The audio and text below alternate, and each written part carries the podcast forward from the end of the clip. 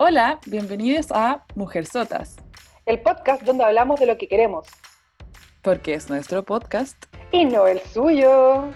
Hola, hola Mujer Sotas, bienvenidos a otra semana donde es terrible ser mujer en un país tercermundista. Hoy nuevamente tenemos invitada a Nacha, ya que el tecito esta semana es bien parecido al tecito de la semana pasada y quisimos profundizar en los temas. Nacha, ¿cómo estás? Hola, hola. Nada, porque yo creo que todos fuimos testigos de mm, de cómo el tecito Calderón Argandoña explotó y cada día nos dan nuevo material. Es una piscina de té esta weá, una piscina. nosotros pensamos que la weá, es que, a ver, recapitulemos un poco, antes de que, bueno, nosotros vamos a hablar más adelante de este tema, pero para cuando nosotros grabamos la semana pasada, Nano estaba prófugo, y ahora han pasado muchas cosas esta semana. Y hay como actores nuevos, como que, como que el casting se amplió. Bueno, hay, personajes que resucitaron, ¿cachai? Hay de todo. aparecieron ella, apareció el pasado, aparecieron la garganta dando entrevistas en todos lados, la, Rebeca Naranjo, que es la polola de Nano también, así como que todo salió a la luz. Está la cagada, todo lo que es la cagada y uno dice como, bueno, tendremos que comentarlo, porque no, no nos queda otra. ¿Y en qué momento termina esto? Como puede que grabemos esto y cuando lo soltemos, sea otro la, la imagen. tengamos Twitter abierto por si acaso queda la cagada, porque siento que en cualquier momento es como breaking news, onda, Nano se fugó de la clínica, ¿cachai? Como que estoy segura que va a pasar una wea así mientras estamos grabando. Porque no, no fue Nano, fue la aquel. Claro, la, la que fue. En verdad todos estaban engañando. Bueno, antes de que pasemos entonces a ese tema, vamos a hablar de cosas un poquito, eh, algunas light, algunas no tan light, antes de ya entrar de lleno de vuelta al tecito eh, Calderón, Calderón, Calderón. Eh, bueno, antes de partir el podcast, vamos a leer entonces los comentarios del capítulo pasado. Voy a partir por uno que nos llegó al correo, que es de Isidora, no voy a decir su apellido porque creo que le dije que iba a ser anónimo, pero dijo que lo podíamos leer. Lo voy a leer, ¿ya? Hola chicas, me encantaron los... Gracias por Fer por decir educadora de párvulos y no parvularia. Cáchate, Isa, un, correo donde no me están corrigiendo, me están diciendo que dije una hueá buena. un aplauso por mí. Bueno, Estoy muy feliz. Bueno, les vengo a contar cómo es el tema de los hábitos higiénicos en, los colegios. El tema es el siguiente. Debido a la cantidad de abusos sexuales en niños y una forma de que los docentes se resguarden de esto, ya que he sabido que algunos niños pueden hasta inventar que la tía los tocó, se toma como medida que los niños deben limpiarse solos. Sí, así aunque queden sucios. En el caso de que el niño o la niña se orine o defeque, no lo puedes tocar. Debes llamar al apoderado para que lo retire o lo venga a cambiar, pero bajo ningún punto de vista lo puedes tocar. Ahora en jardines infantiles el tema es distinto. Esta pega se hace y se contiene al niño, pero en el colegio es mucho más estricto el protocolo. Crudo, pero es la realidad. Cariños, chicas, gran programa. eso a raíz de que de la Isa que tuvo este, este accidente donde un niño tenía que limpiarse y la Isa no supo qué hacer. Isa, lo hiciste bien y la auxiliar también. No había que tocar ese niño. Pero obvio que no, tú eres la única que lo puso en duda, como que nosotros sabíamos. Pero porque me, me, angustia el concepto de dejar un niño, me, me, angustia el concepto de dejar un niño cagado, ¿cachai? Pero es que no, pues no se había hecho caca, quería ir al baño, pero no sabía cómo limpiarse. Bueno, ¿leemos comentarios de Instagram? pues sí, mira, ya acá tengo uno de Coté, no voy a leer, no sé cómo leerlo. Eh, dice, terminé de escuchar recién estudiar psicología. Y no saben lo de acuerdo que estoy con ustedes, que en Chile las personas son las número uno en intrusionismo, intrusivismo, intrusionismo filo, laboral. Soy médico veterinario y sin ir más lejos, supe hoy de un caso en que en la farmacia vendieron vacuna que se octuple y le aplicó la tutora eso produce necrosis hepática, ya que la vacuna KC es estrictamente intranasal. Y también en relación a que la gente valora poco ciertas profesiones, con mi pareja estudiamos todos los días, invertimos en diplomados, cursos y hay personas que no consideran esto. Me encanta su podcast, son secas, saludos. Acá también esta chica después nos contó de nuevo que, bueno, salió un caso esta semana. Yo en el mundo perruno soy como como que la Simona es famosa. Entonces me enteré, también que mm, salieron hartos casos como de veterinarios que eran estafadores y que no eran veterinarios ni nadie, de hecho que había un psicólogo entre medio que había dicho que era psicólogo de perros, o sea, de mascotas. Pero era de profesión psicólogo, o sea, nada que ver. Y encuentro súper peligroso esto. Como que además pasa que con los perros uno no, no cacha nada. O sea, yo no cacho nada. Entonces, como que yo confío plenamente en, la veterinaria. Salud la Hasi que es seca, mi veterinaria, y la amo. Pero encuentro muy que me da mucha pena ese mensaje porque además son perritos, son mm. mascotitas. Bueno, voy a leer eh, un último comentario de Instagram que dice de, de Rensort. ¿Es el mismo Renzo? Sí. Ah, ya. Renzo, que vamos a hablar de él más adelante en el capítulo. Hola Renzo. Eh, me reí mucho, ojalá sigan haciendo más, pero porfa, necesito otro con el update de la Nacha del caso Calderón, con todo lo que ha pasado estos días. Bueno, buenas noticias, Renzo, eso vamos a hacer este capítulo. Buenas noticias, bebé. Buenas noticias, bebé. Eh, comentarios de las fanáticas de la Nacha, weón. Y bueno, acá tenemos a la Nacha de nuevo, por, por solicitud popular, vuelve a ser nuestra invitada especial este capítulo. Eh, partamos, por. Bueno, lo primero que vamos a comentar tiene que ver con el caso Free Britney, que quienes recuerden nuestro eh, capítulo piloto, hablamos un poquito de eso. Si ustedes no saben qué es el caso Free Britney, póngale pausa y vaya al primer capítulo ahora ya.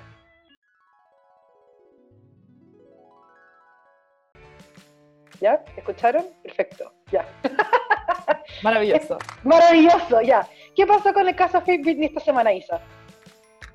Esta semana en Free Britney eh, pasó que Free Britney eh, intentó como reclamar su individualidad y la idea de ella era como sacarle un poco como la custodia a su padre y poder o eh, compartir la custodia con más personas, pero igual él como la noticia, el notición era que ella estaba como desafiando esta idea de que solamente el papá podía tener la custodia de ella y esas cuestiones económicas.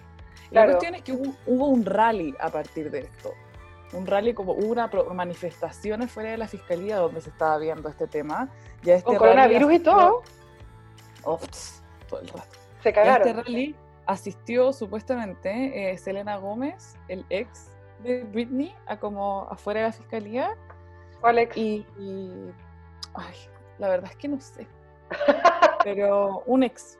¿ya? Sirve el tecito bien, ser Justin Timberlake. No, Claramente no fue Justin Timberlake. Dejó su mejor ex. la cosa es que también estaba como el ex maquillador de Britney, como dando como eh, testimonios como demasiado brígidos, como de que la familia en verdad siempre lo trató mal y que a él también y que todo tenía que ser como ellos decían y que ella no tenía ninguna voz ni voto. Y como que mucha gente está como rompiendo el silencio en cuanto al tema Free Britney. De todas maneras, no se le concedió, se le rechazó él se despachó como la petición de Britney de cómo compartir la custodia. Pero igual fue por tiempo limitado, no es como, bueno, recordemos que el papá de Britney tiene la tutela de Britney hace 12 años, más de 12 años, pero ahora los, tribunales gringos establecieron que se iba a mantener la tutela de este weón hasta al menos febrero del 2021, que igual no queda, no queda tanto, es como seis meses más ahí se debe revisar el caso. Parte de la cuestión también, como que hay que mencionar, es que Britney, además de alegar por la tutela, lo que ella también está peleando con muchas ganas es que le pasen el control sobre su propio como patrimonio económico, mm. ya que, si se acuerdan, nosotros comentamos que Britney no puede ni comprar un chicle con permiso, y Britney está forrada, así que es como súper injusto que Britney no tenga permiso para ir a comprarse sus Starbucks si ella quiere.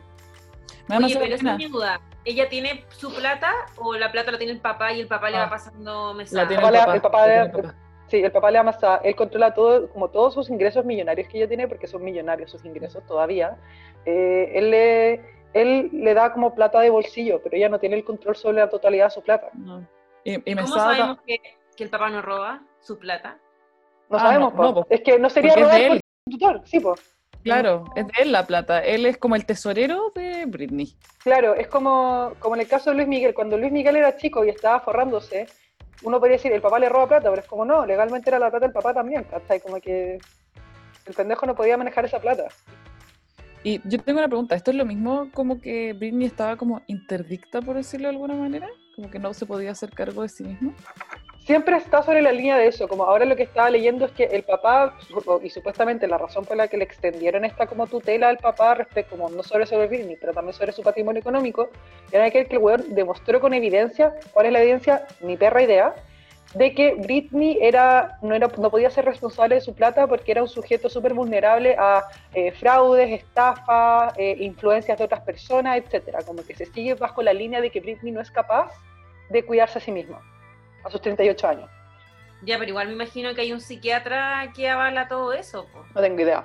Ahí, es que todo. Es que aunque este lo hubiese, es muy raro porque, como muy parecido a lo que vamos a hablar después de Nano, puede haber un psiquiatra, pero me cuesta demasiado pensar que existe algo psiquiátrico que en verdad sea como.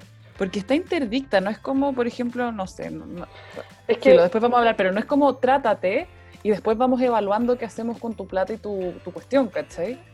Es que esa es, la esa es la wea complicada, como no sé qué tipo de psiquiatra, mira, en primer caso lo que pasa es que este caso, esa puerta cerrada, hay muy poca cosa que uno sabe como con certeza y muy, muy pocas weas que nosotros tenemos acceso a ver, porque todo este caso siempre ha sido puerta cerrada y son básicamente como lo que nosotros sacamos son testimonios de la gente como cercana nomás, ¿cachai? Como qué tan, qué tan, qué tan verídico es esta wea, no sabemos.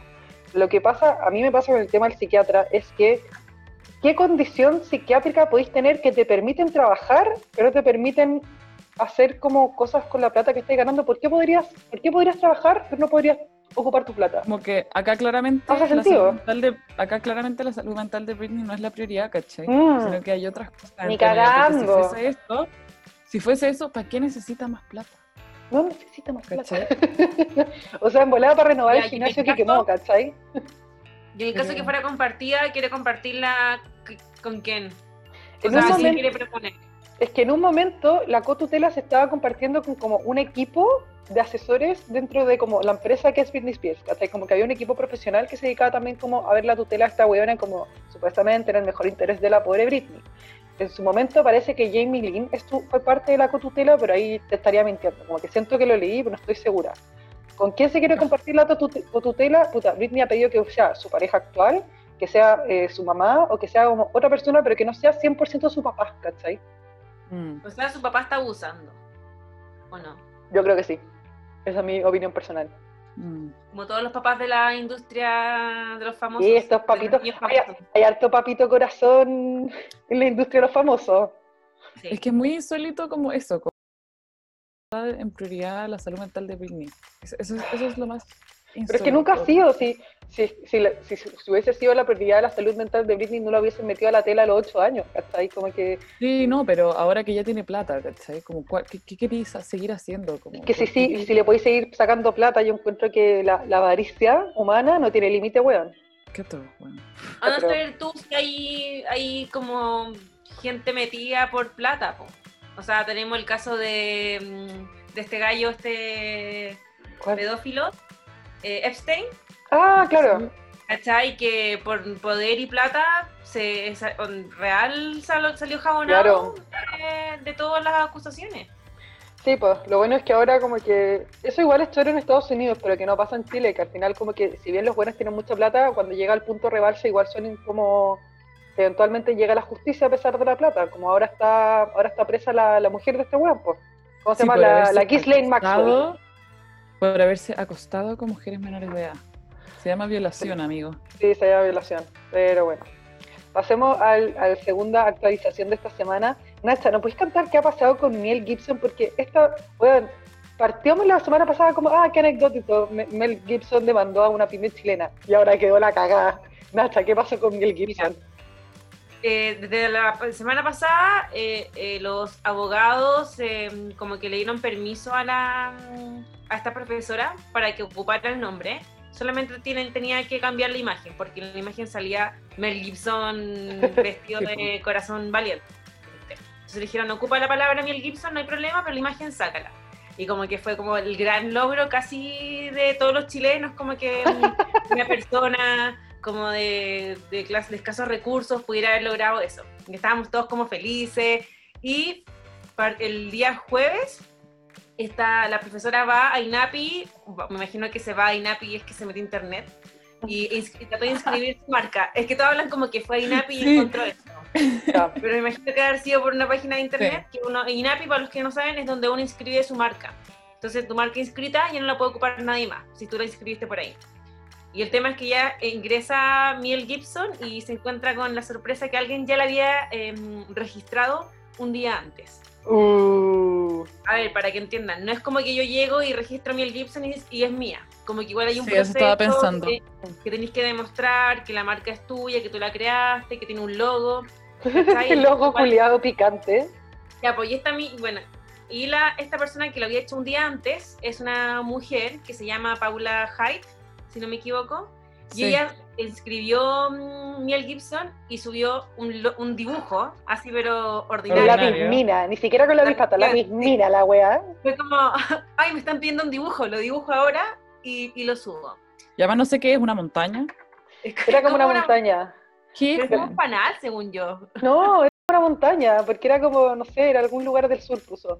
Pero, cáchate que yo vi la entrevista que le hicieron en el TVN a la, a la profesora, la, no me puta, no me acuerdo el nombre, pobrecita, de la buena que efectivamente la dueña de Miel Gibson, y la buena cuenta que ella había iniciado antes el proceso de inscripción de la marca, pero se había equivocado como en el giro donde la estaba inscribiendo. La estaba inscribiendo como, no sé, otra weá, y el giro que le, que le correspondía eran como productos como a, eh, agropecuarios.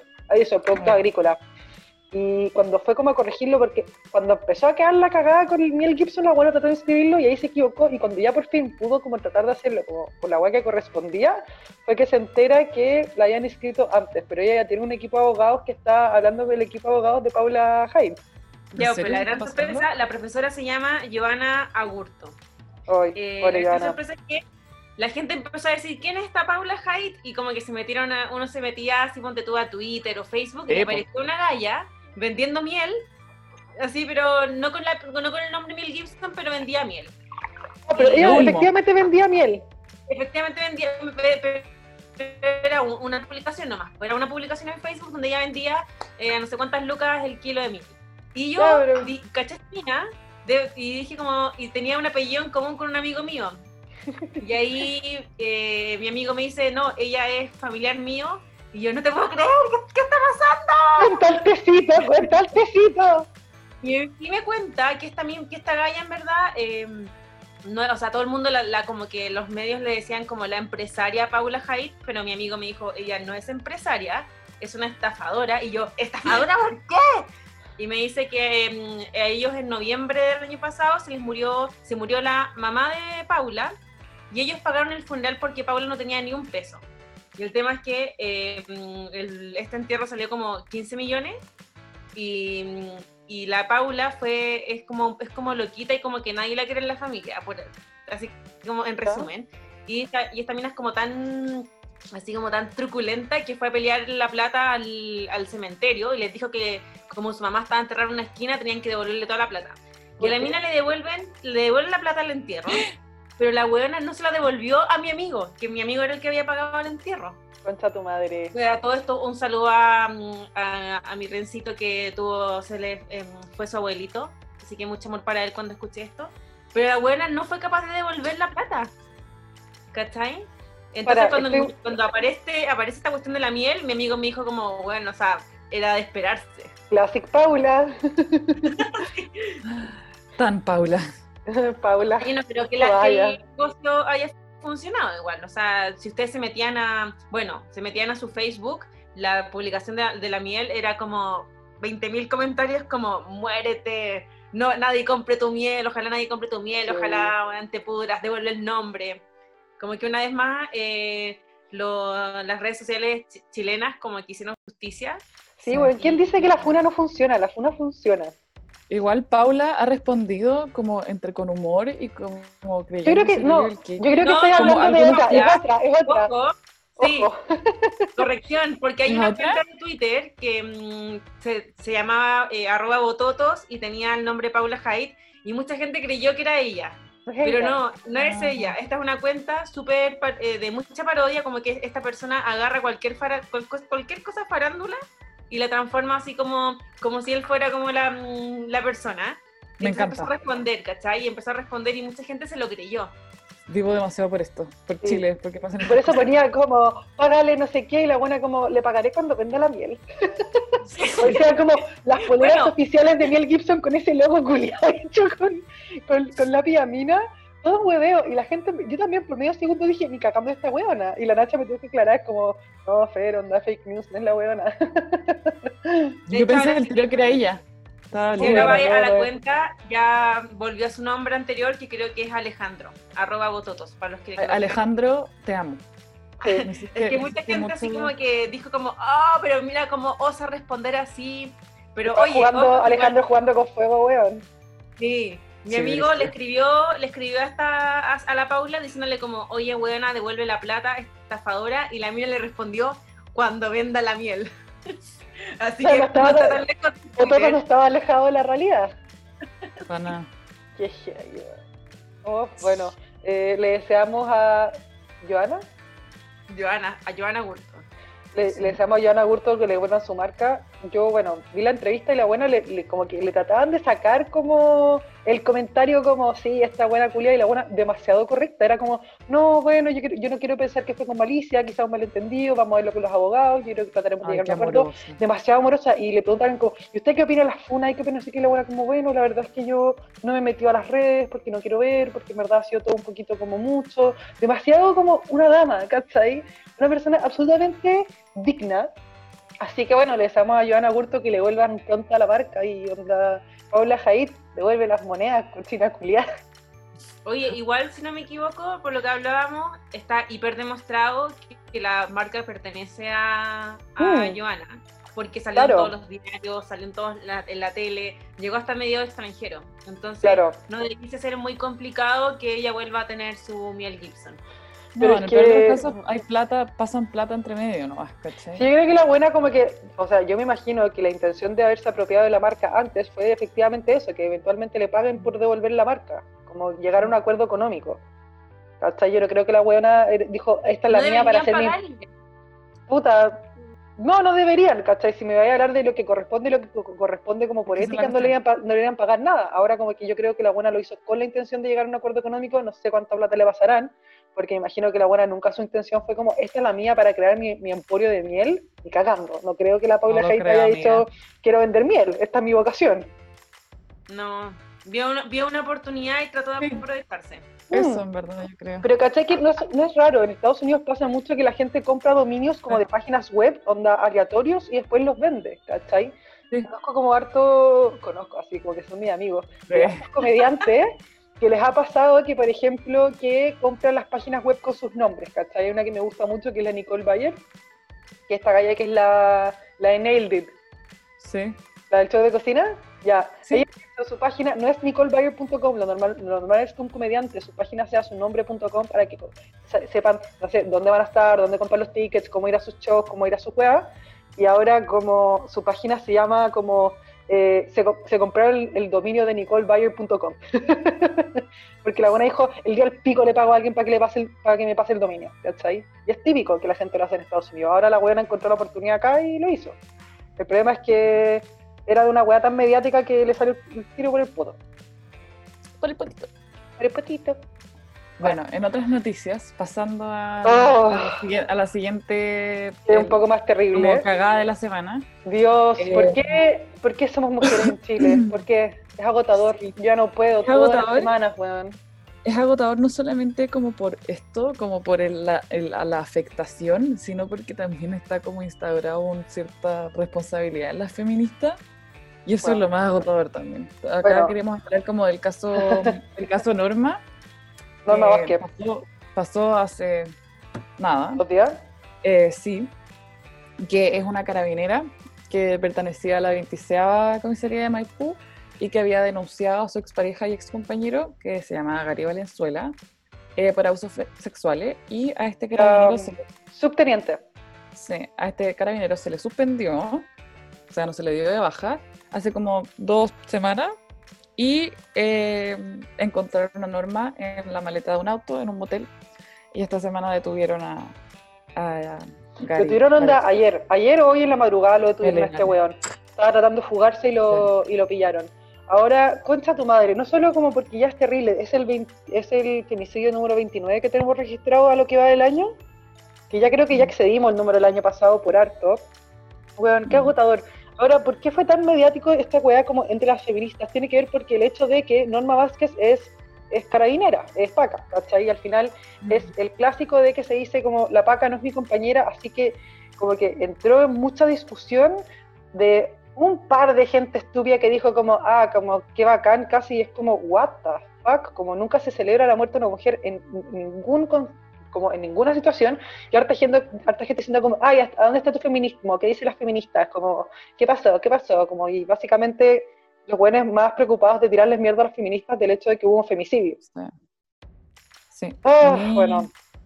Sí, a mí algo que me, que me da como entre risa y me preocupa es como no somos los hombres que les deseaban violaciones a Martín Pradena. Nosotros podemos decir que la paca no es compañera, pero nosotros nunca le vamos a desear nada que se asemeje a como violencia. No somos ustedes. Ustedes son los que dicen cosas que violen a Martín Pradenas, que violen a tu mamá, la pena de muerte. No, no pongan palabras en nuestra boca. Como, claro.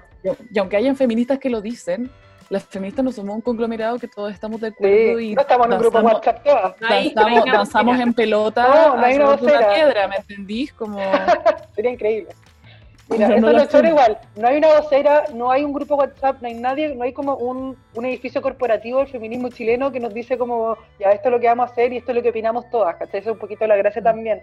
Pero yo, mira, por suerte yo no he visto a nadie diciendo como, ah, qué bacán, nunca vi, yo no he visto a nadie por suerte, como que me, como qué bueno que mis redes sociales están como purificadas esta gente así, pero ¿cachai? Que hoy día a mí me pasó esto, yo subí una historia eh, a Instagram, mi cuenta personal, que decía como, bueno, Norma, o sea, una paca no es nuestra compañera, pero eso nunca significa que no vamos a gritar y que no vamos a defenderla ante como la violencia, como la violencia de género. Y una de mis hermanas me dice como, ay, lo encuentro súper, esta hermana no se declara feminista, me dice, ay, lo encuentro súper antifeminista que digáis que la paca no es compañera. Y a eso como que yo les, bueno, les voy a como a replicar lo mismo que le dije a mi hermana, y es como el eh, asterisco del Edúcate mi amor de esta semana, que es entendamos qué significa la sororidad antes de empezar a decir que alguien es antifeminista por no estar de acuerdo con que alguien sea paca. ¿Qué es la, la sororidad? Se entiende como la solidaridad entre mujeres ante casos de abusos sexuales y de poder en un contexto específico de discriminación de género. La sororidad no es defender a una mujer solo porque es mujer. Hay muchas mujeres que a mí me caen pésimo y yo no estoy de acuerdo con las cosas que hacen. Y yo no las voy a defender solo porque son mujeres. Y es como típico que ahí dicen como, ay, tu sororidad te llega hasta tus amigas de izquierda nomás. Y es como, no, no, no, no, no. La sororidad nunca se trata de la opinión que uno tiene respecto a temas o de lo que hace una, una mujer no es intocable por ser mujer. La sororidad es cuando hay un contexto específico de discriminación de género. Además, espérate, como para terminar la idea, yo, la, la, PACA no es mi compañera, ¿cachai? Yo no, no es mi compañera en el feminismo, es una persona que es parte de una institución que eh, perpetúa la violencia de género a las mujeres e incluso ahora podemos decir como, bueno, no fueron ni capaces de cuidar a, una de, sus propias, ¿cachai?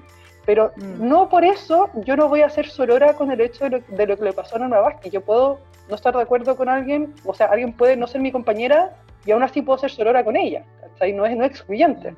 Es que ahí está el concepto como de compañera. ¿Por qué creen todos ustedes como que en verdad las mujeres tenemos como un pacto secreto? No es eso, no es un pacto secreto, es, es common sense, es como ser una persona decente el creerle a una persona que denuncia abuso sexual. No es porque somos demasiado feministas, es porque es un mínimo de decencia y dignidad humana, como que eso está demasiado asociado a como la sororidad, es como, ay, es porque eres sorora, es como porque además soy una persona decente. Claro. Y soy una mujer y entiendo que las cosas son y se viven distintos en una mujer, en un niño, en una niña o en un adolescente, porque son personas que están en riesgo. Ser mujer es un factor de riesgo para ser abusada, para, este, para que ejerzan cualquier tipo de violencia sexual hacia ti. Es un factor de riesgo, punto. Y es muy loco cómo comparan el ser compañera como yo hay demasiadas mujeres con las que no estoy de acuerdo. Demasiadas. Pero de nuevo, no somos como ustedes y les vamos a eh, desear... Hacer el mal. ¿Cachai? No tiene que ver con eso. Y además como me es curioso que ahora, que bueno, es como raro, como que bueno que ahora nos empecemos a dar cuenta de que Carabineros y todas las Fuerzas Armadas son eh, como así instituciones nefastas dentro y que adentro tienen mucha violencia de género, pero eso también siempre lo hemos sabido, ¿cachai? Mm. Y siento que mm, ha sido demasiado invisibilizado y es una rabia, me da rabia porque las, las mujeres y las feministas tenemos como que sacar eso porque es como, ah, no es que la, la paca no era compañera, y es como, ¿por qué tenemos que estar en todas también? Porque también me pasa eso, ¿cachai? Como nosotras tenemos que desmantelar entonces Carabinero y nosotras tenemos que apuntar lo que está mal porque si no, somos suficientemente feministas. Claro, además que puta, a mí me pasa que, bueno, yo como que abiertamente no estoy de acuerdo con la institución y yo creo que se tiene que replantear. Ahora, es verdad que mucha gente entra a carabineros porque es como la mejor opción que tienen como dado como un contexto vulnerable, ¿cachai? Que están buscando como una opción de carrera que sea como puedan rentable futuro, ¿cachai? Que les dé como cierta seguridad dentro de como un contexto específico. Y nosotros, bueno, no sabemos por qué Norma era, pero Norma igual, a pesar de todo, era una mujer que, puta, sufrió violencia de género, que fue asesinada por un buen que abusó de ella, ¿cachai? Sí, y en verdad siempre las Fuerzas Armadas han tenido, es que las Fuerzas Armadas están creadas con una base jerárquica que perpetúa como ideales patriarcales, ¿cachai? Todas las Fuerzas Armadas. Y eso lamentablemente las hace muy nefastas por dentro, muy podridas. Y eso es lo que hay que como replantear. Como no puede ser que estén basados, están basados en como violentar a los demás para ejercer su poder. Como toda esta cuestión como de los pelotones, como de mujer, o sea, como mm. los que son como de menor rango y mayor rango y que los de mayor rango te pueden decir cualquier cosa y hacer cualquier cosa. Como que todo eso como da humillar. Da demasiado espacio para, para hacer todas estas cosas. No sé. Bueno, yo creo que eso igual es traspasa un poco el, tema de las Fuerzas Armadas o los carabineros, esta idea, ponte tú, que yo escucho mucho en, en, mis tíos, en mis papás, que es como, pero ¿cómo quería que no la violaran si estaba vestida como estaba vestida o salía a las 3 de la mañana? Ya, pero has visto cómo se visten las pacas. No, no, pero a, eso voy, ¿cachai? Como que eh, esa es como, como esa justificación de, mm de estar como en contra de un movimiento y que está mostrándolo como la verdad, ¿cachai? Efectivamente, a lo mejor esta, esta niña eh, no es tu compañera, pero como tú decís, eso no justifica que la violen, no justifica que la maten. Claro. cuando dicen como, no, pero es que mira, la niña tenía 15 años y salía a carretear todos los días. Ya, pero eso no justifica tampoco que la maten, que la violen.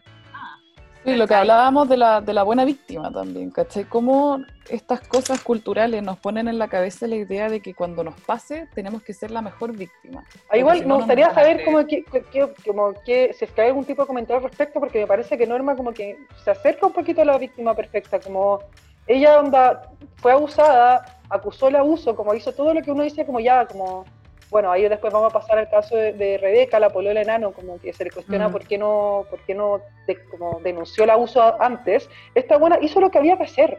Fue, fue abusada por, un, por su expareja y ex compañero de trabajo, eh, hizo la denuncia y la mataron. ¿Cachai? esta es la cuestión, porque al final... Habla el sistema, po. Sí, po. Y al final da lo mismo. Ahí, eso, el sistema le falló, eh, eh, no, fue nada que hizo ella, el sistema le falló porque al final, ¿qué es lo que pasó con este weón? Eh, se le suspendió, pero este weón no se le debería haber suspendido, se le debería haber imputado y se le debería haber llevado preso, ¿cachai? Pero no, el weón estaba libre y este weón porque estuvo libre, porque no tuvo ningún tipo de castigo real, mató a Norma. Que por eso, es muy loco lo de la buena víctima, porque es una fantasía. es una fantasía que tenemos nosotros como víctimas y las personas que ejercen las leyes también, como que lo ponen como si fuese algo a lo que tenemos que llegar, pero aunque lleguemos, el sistema está tan como mojado con todas estas ideas tan patriarcales, ¿cachai? Que aún así va a existir algo que no nos va a proteger. ¿cachai? Nos hace pensar que eso es lo más importante, nosotros, cómo nos ponemos nosotros frente a, a las miradas públicas, pero al fin y al cabo esa es una fantasía, porque como que disfraza que en verdad el problema es todo el sistema, ¿cachai? Todo el maldito sistema está mal. Necesito esa polera, que dice eso. quiero esa polera, quiero esa polera de Lisa Simpson diciendo todo el maldito sistema está mal. Dios, sí, No puedo. Al final eh, voy por ser la mejor persona, pude haber sido la eh, alumna ejemplo, la trabajadora ejemplo, y al momento los que hubo, eh, yo puedo denunciar a alguien, pero hoy día la, el sistema como que no te, no te lleva presa a esa persona, ¿cachai? Y cuando tú lo vemos con el caso del tambor, el, el que mató a... Eh, no solamente mató a alguien, también había abusado de esta, de esta, de esta expareja y aún así está libre, ¿cachai? Sí. No, ya no. Ahora ya no, pero ahí tiene que como... ¿Por qué chucha existe la prisión preventiva si no es para estos casos?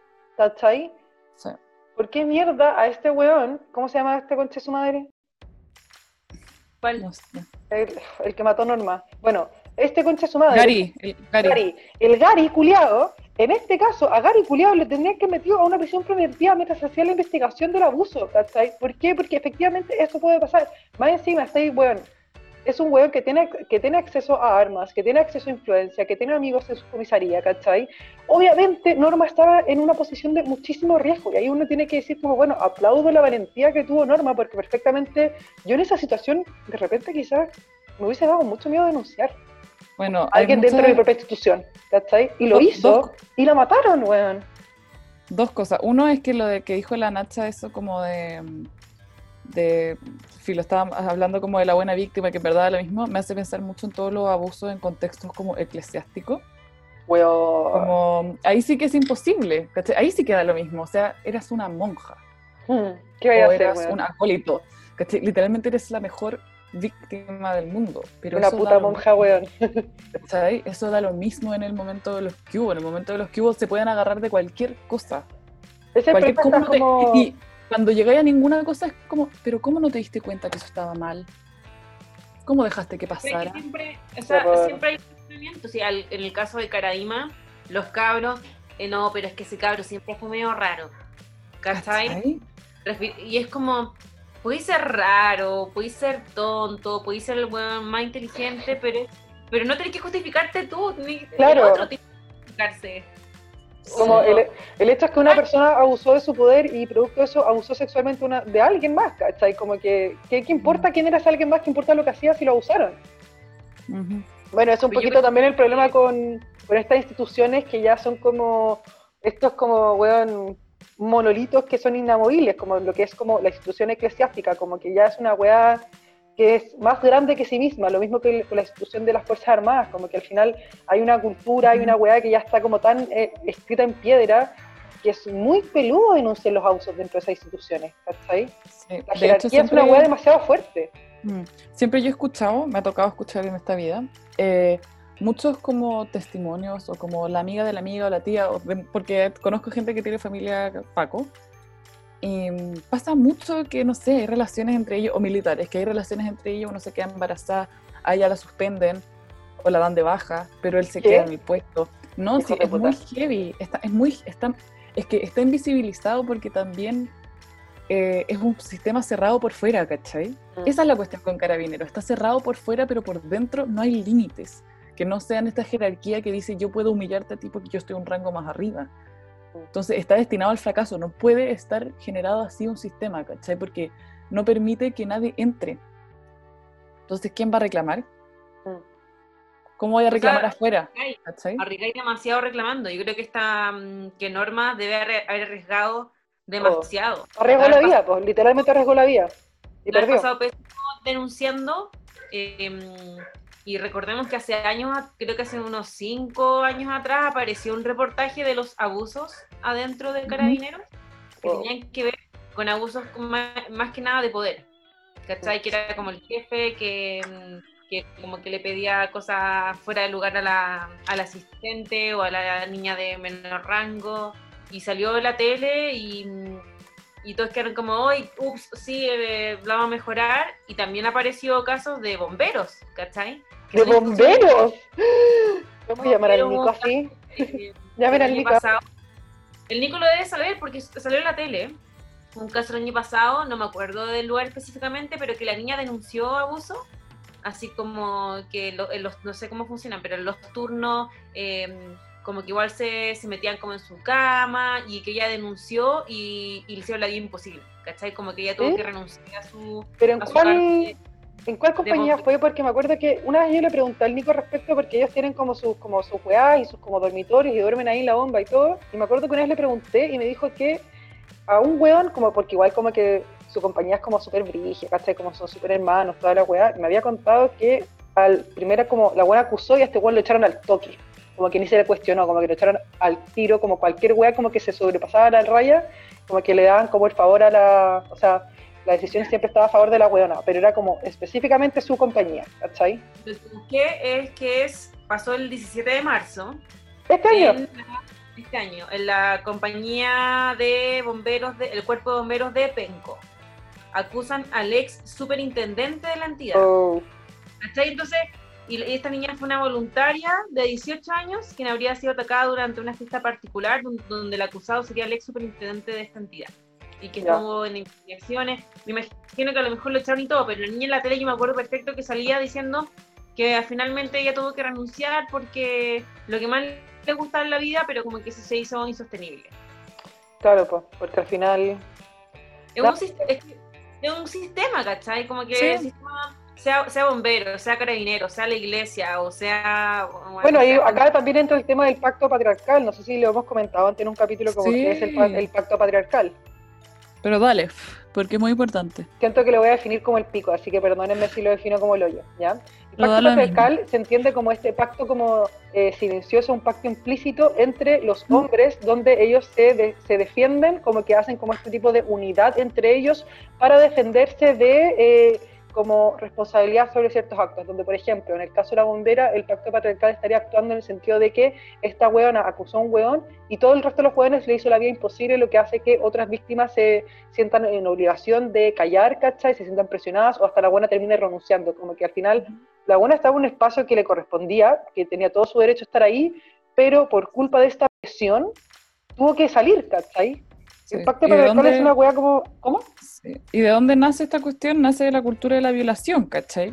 Que permite, de cierta manera, que pone a los hombres en una posición en la que ellos puede, tienen mayor control sobre los cuerpos, las denuncias, las cosas, ¿cachai? Y eso es, eso es netamente lo que permite ese, como, esa sensación como de yo puedo hacerme cargo de ti, puedo violarte, puedo tocarte, puedo abusarte porque de cierta manera ese es mi espacio. Mm. Y de ahí nace este pacto también. Estaba pensando en como, por ejemplo, si nuestros podcasts escuchas, si hay algún hombre escuchando, nos dice como, pero ¿cómo vivo yo el pacto patriarcal si yo tengo, no sé, 22 años y como que no tengo una jerarquía, no estoy en institución, nada? Pacto, el pacto patriarcal se ve en muchas cosas, como por ejemplo, el pacto patriarcal se ve cuando estás en tu grupo de WhatsApp y un weón te manda las fotos de eh, una buena que se comió como de la buena rica y muestra como la foto que ella le mandó en privado a este weón. Pacto patriarcal significa no hacerlo responsable, decirle como esa weá no se hace, en compartir la foto, o si es que, por ejemplo, tú encontrás que está, está mal, el que tú no digas nada también es parte del pacto, pacto patriarcal, ¿cachai? Lo que corresponde es tomar una acción activa en decir que esta weá está mal. Cuando tú eres un cómplice silencioso, eres parte del pacto también. Y aunque tú diciendo algo no hagas un cambio porque te das cuenta que tu compañero igual es un nefasto y le podéis decir todo lo que queráis, pero no va a pasar nada, eso no significa que te tengas que quedar callado igual. Claro. Como, no porque tu voz no tenga un control sobre la situación, o si no, las feministas no existiríamos, ¿caché? Porque mm. aún así, con voz y todo, nosotras no podemos cambiar muchas cosas, pero lo importante es decirlo porque al final las, las, palabras también generan realidades, ¿cachai? Esas situaciones, por más incómodas y que no suceda nada, tal vez al otro gallo que lo escucha dice, ¿sabes qué? Parece que yo soy un concha tu madre con esta mina, o no sé, ¿cachai? Queda en la, en, como, en el, registro, en el, registro colectivo. Sí, por último, yo encuentro que en esos casos los hueones como deberían salirse de su WhatsApp, decir como chao, funados, culiados y salirse del grupo WhatsApp. Pero bueno, eso es lo que haría yo si tuviese pico. Pero es que eso es lo mismo, es como lo mismo que hablamos antes, como te tenéis que como renunciar a tu círculo al final. Sí, pues igual es duro. Es duro. oye, no se hace, no se hace, me voy del grupo. Y pero, es que si, pero que si tu grupo de amigos no está dispuesto a como hacer que este weón nefasto se haga cargo, ¿por qué queréis seguir en ese grupo de amigos también? Sí. ¿Cachai? Ya, pero a los 22 años creo que es bien difícil renunciar y yo no digo que esté, que esté bien, o sea, como que... No, claro, es difícil, es una decisión muy dura, ¿cachai? Y por eso, por eso es una mierda el pacto patriarcal, porque encuentro que le hace mucho daño a los hombres también, no solo a nosotras, sino que los hombres que son dentro de, también están sujetos a esta wea, y también arriesgan eso, como a un hombre es difícil decir como puta, o le digo funados culiados, a todos que funados culiados, pero me quedo solo y sin amigos o me quedo callado y mantengo mi círculo social, que también es un círculo de apoyo para él, ¿cachai? También es como que tiene como sus ventajas, como más allá de que sean nefastos con las mujeres, son sus amigos, ¿cachai? Es muy duro para un hombre también ser parte de esta wea. No tan duro como ser mujer, pero es duro también, ¿cachai? Sí, al final hacer un cambio implica un esfuerzo de los dos sexos, ¿cachai? O los dos géneros, las dos, ninguno y todos, ¿cachai? No sé, ¿cachai? Pero pero pasa, ¿cachai? No es solamente una pega a las mujeres y por eso también me, da tanta rabia cuando dicen como, ¿y dónde están las feministas? Y es como, créeme, todos salimos, todos saldríamos como beneficiados si hay un cambio. Ese es el tema, bueno, siempre se dice que el feminismo también ayuda a los hombres, y también ayuda a los hombres, así que dejen de hacerlo la vida imposible, por favor. Sí, y la idea es que el feminismo ayude a los hombres, a las diversidades, ¿cachai? A todo, porque la idea es que todos tengamos igualdad de dignidad y derechos, Eso es nomás. Eh, como para resumir esto, estamos con Norma siempre. Da lo, mismo da lo mismo de dónde venga la mujer, nosotros la vamos a apoyar siempre, ¿cachai? De eso se trata la sororidad, si tú eres víctima de discriminación por tu género, nosotros vamos a defenderte, así que qué pena, qué rabia ser mujer esta semana de nuevo. Ah, Nuevamente. Pasemos al Kawin. Y tiene que ver con... Está súper relacionado también, porque bueno, eh, vimos, vimos varias como actitudes bien machistas respecto a eh, la polola de Nano Calderón. Y bueno, partamos con esta sección de ahondémonos en el tecito Calderón, Calderón, Calderón. Nacha, Piscinazo al té. Piscinazo al té. Nacha, ¿qué hueá pasó esta semana? Dale, así como... Después de... los dedos así grabamos eh, que andaba prófugo, em, apareció, se dio a conocer que Nano había sido ingresado en la clínica El Cedro, sí, Cedro, en una clínica psiquiátrica aquí habían como las típicas como tesitas que era como, no, su mamá lo metió en una clínica psiquiátrica, apareció que él diciendo como, ya se fue a esconder una espada debajo de la falda de la mamá, como que empezó a haber mucho, mucho, demasiado como especulación respecto a cómo había llegado a la clínica. Sí. Eh, pero finalmente, eh, y, hoy día se sabe a través de como algunas entrevistas que efectivamente Nano, después de acuchillar a su papá, fue a ver a su mamá, a contarle lo que había pasado y, y, como que también Raquel cuenta que ella, ellos nos hablaban hace harto tiempo. Como ¿Mamá, ¿Mamá Raquel con Nano? Sí. Mamá Raquel, después de que subió sus videos de YouTube, que mostrando como... Sí, porque se habían peleado. Mi hijo, también tiene un Camaro y que Nano le había dicho como, baja esa, y no sé qué, eh, como que se dejaron de hablar. Y, cacha, tonteras. Y habían empezado a hablar como dos semanas antes que empezara que fuera el cuchillazo. Y el acuchilló a su papá, fue donde su mamá decirle lo que había pasado, pero la, mamá fue la última vez que lo vio, no, la mamá no fue la que lo llevó, o sea, según cuenta Raquel, no fue la que lo llevó a la clínica, ella no estuvo metida en esto y ella recién lo pudo ver em, cuando hizo el lloriqueo por la tele. Pero es que em, esa agua me parece súper rara, porque hasta donde tengo entendido, ahí sabes, tú corrígeme que tenías un mejor manejo de como las instituciones psiquiátricas, ¿se puede entrar a esa clínica sin una orden médica? Yo te iba a preguntar a ti, ustedes que manejan el tema como... ahí en la, jerarquía de quién maneja más información, la ISA maneja más información que yo. Tengo entendido que uno puede ingresarse voluntariamente a una clínica psiquiátrica si tienes la plata. ¿Pero estando prófugo? Yo creo que, Ese, es el tema. Yo, yo creo que, mira... Porque no fue inmediato ingresar a la clínica, pues, pues. La clínica, la clínica tiene la obligación de denunciar esto. Como cualquier persona tendría la obligación de denunciar eh, pero no sé, por ejemplo, los médicos, los psiquiatras. Si un psiquiatra lo evaluó, no sé si sigue obligado a entregarlo a la justicia. Porque ya está la clínica lo una evaluación. la clínica lo ingresó. ¿Cómo lo ingresó estando el prófugo? Porque no fue inmediato. Lo bueno, no lo acuchilló, fue a ver a mamá Raquel y fue inmediatamente a la clínica. Fueron como cinco días después, ¿cachai?